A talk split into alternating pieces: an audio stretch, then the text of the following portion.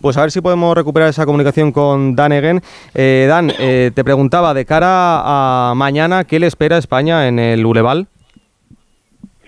En Uleval va a esperar un ambiente entusiasmado que tiene esperanza y fe. Ese va a ser el gran día que hemos tenemos una selección que va progresando a mejor y todavía o más completo cada vez y el partido contra el Chipre el otro día, pues eh, otro equipo en contra, pero que dio buenas, eh, buenos signos. Entonces, mucha esperanza sí que hay. ¿Es todo Haaland, Noruega o, hay más? Por ejemplo, Odegaard, Sorloth. No, eh, normalmente Haaland es clave, pero eh, como he dicho que hay otros tipos ahora creciendo también, ya sabemos Martín Odegaard, eh, pero también los jóvenes eh, Bob y Nusa son interesantes y pueden hacer daño también, a la vez que se recupera jugadores clave en defensa. Entonces, más completos somos que anteriormente, que hemos perdido puntos en últimos minutos y así varios partidos. Entonces, eh, yo veo la selección noruego muchísimo mejor ahora que casi nunca. Oye, lo, comentaba Alfredo en la rueda de prensa de De, La Fuente. Em, hemos escuchado alguna queja por parte de los periodistas noruegos sobre, sobre el partido de, de ida. ¿Pensáis que hubo, hubo atraco, hubo robo?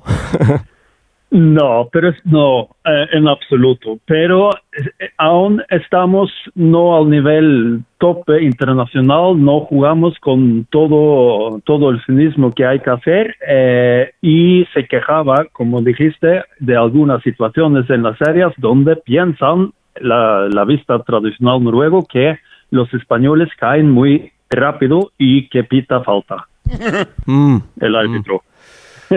Burgos, ¿tú qué opinas de eso? Eh, ¿Nos dejamos caer en el partido de ida o, el árbitro estuvo de 10? No me acuerdo de, la jugada, te lo digo en serio, no sé quién fue el árbitro, no lo tengo aquí en la hoja que...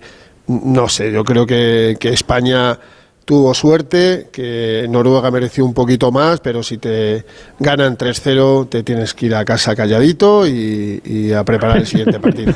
¿Qué opinas, Dan? ¿Estás de acuerdo con, con, Fernando?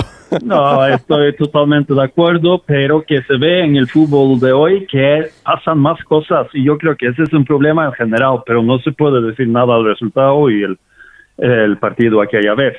No.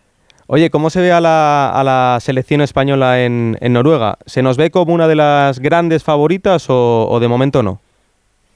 Eh, en absoluto. Eh, siempre en los últimos décadas una referencia de cómo se juega cómo es el, el juego ideal, eh, tanto al mover el balón y tener eh, combinaciones en ataque y la agresividad en defensa. Y luego se ha variado un poco la, selección española también, pero ahora se ve así más fresco y con, con hombres claves en, en, su forma de vida, en forma de su vida.